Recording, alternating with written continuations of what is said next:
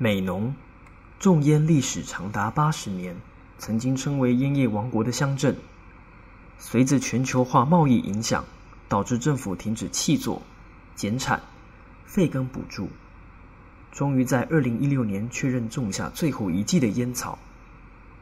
曾经只有指定的地区才能取得烟叶种子，种成后的收购价得由政府来决定，并交给国家。如此严格的管制下，农民们还是乐此不疲。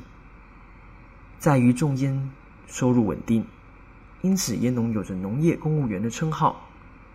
从事烟业的家庭双亲有能力栽培子女接受更好的教育，与其承接辛苦的家业，不如离开家乡。读到硕博士，事业有成。美浓坊间流传着一句话：“我们农家人的子弟都是靠着种烟养大的。”而我这位在都市长大的小孩，也因跑田野跟随了这波后烟叶时代的浪潮。面对米白的众烟群像，是初次认识，但却带着目送最后身影的心情。